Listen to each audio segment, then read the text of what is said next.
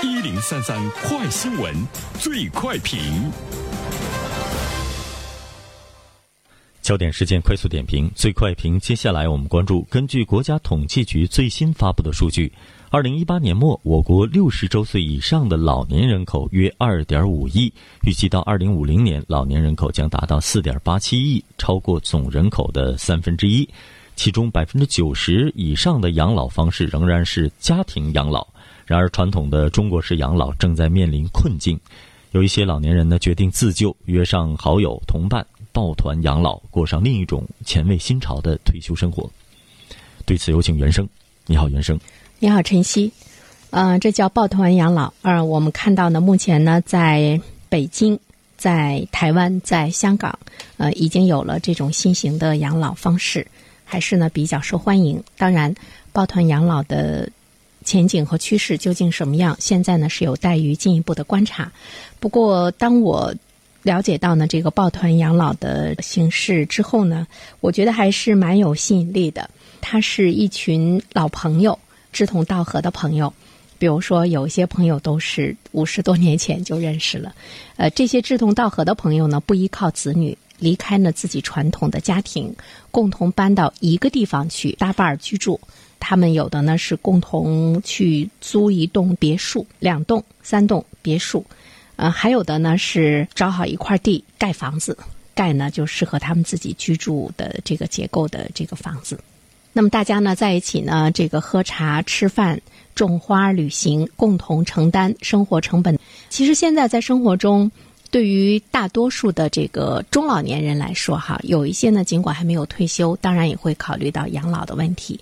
首先，大家有一个共识，就是我们啊，不能够依靠自己的子女了，呃，因为我们大部分的家庭只有一个孩子，有的时候呢，孩子又是在外地工作，甚至于在国外。你可能根本就指望不上，就是指望得上。有很多的老人心疼孩子，一对年轻的夫妇要照顾四位老人，其实他们已经没有了自己的生活。中科院在一八年的一份调查，六十岁以上城市独生子女的父母中有百分之四十的人决定将来养老要靠自己。当然，我们会想到养老院啊。说到这个养老院呢，有。很多人是不接受的，因为呃，在我们的传统概念中，养老院就是你不能动了，需要人照顾。那么进到养老院，养老院的这个气氛，还有呢各方面的这个服务，对于呢。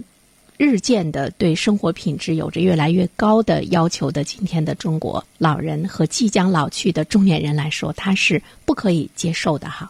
即便是你可以接受的话，那么对于国内的养老院来讲，能进到养老院，其实还不是一件呢特别容易的事情。一份数字说，截止到一八年年底，全国养老服务机构的床位仅有七百四十六点四万张，每一千名。老人才拥有床位三十点九张，有一些居住在一线城市的老人，为了进公立养老机构，轮候的时间就是等候的时间长达两到三年。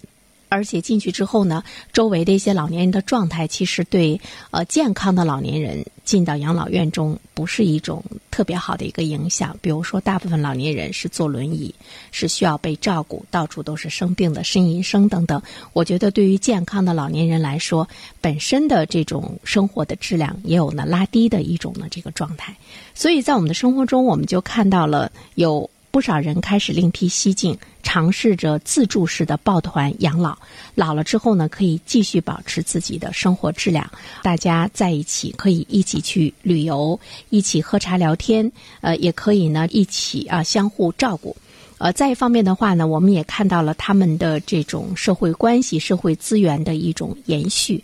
四五十年前就认识的老朋友，儿女来探望的时候呢。这些家庭之间的这些孩子们也建立起了更好的呢一个资源网，大家彼此之间也会呢在事业在生活中有更好的这样一个帮助、沟通和交流。再一方面的话呢，我们都知道。作为老年人来讲，恐怕最怕的呢就是这个孤独。中国的法律呢也在说要常回家看看，如果不常回家看看的话，你要承担责任。呃，也有一些老年人把子女呢告上了法庭，长时间呢不回来，他们需要更多的是一种温暖。其实呢也是聊聊天、说说话。作为老年人来讲，怎么样排解这种孤独？在一个群体中可以找到自己的位置和功能，对他们的身心健康都是特别重要的。所以说，抱团养老，我们现在看到呢，它开始呢在中国有兴起。呃，说到这个抱团养老的话呢。在国外呢，它叫另外一个名字，叫长者共居。六七十年代的时候起源于丹麦，之后呢扩展到了瑞士和荷兰，最后呢在欧美各个地方呢是流行起来。因为中国嘛，它也以特别快的速度进入到了老年社会中，养老已经成了我们必须要面临的一个问题。呃，抱团养老是一个新的形式，它是民间所兴起的，也是呢大家逐渐逐渐呢去尝试或者呢认可，或许呢能够成为趋势的一种养老的方式。它也是一个呢值得我们的社会呢去思考的一种养老的形式。老龄化呢是社会进入到工业时代必经之路。呃，这一过程，法国用了一百四十年，日本用了四十年，而我们国家只用了十二年。所以说，现在呢，对于中国来说，真的怎么样呢？去养老，我们整个社会的这个养老机构、社会的支持、社会的资源是一种什么样的状态？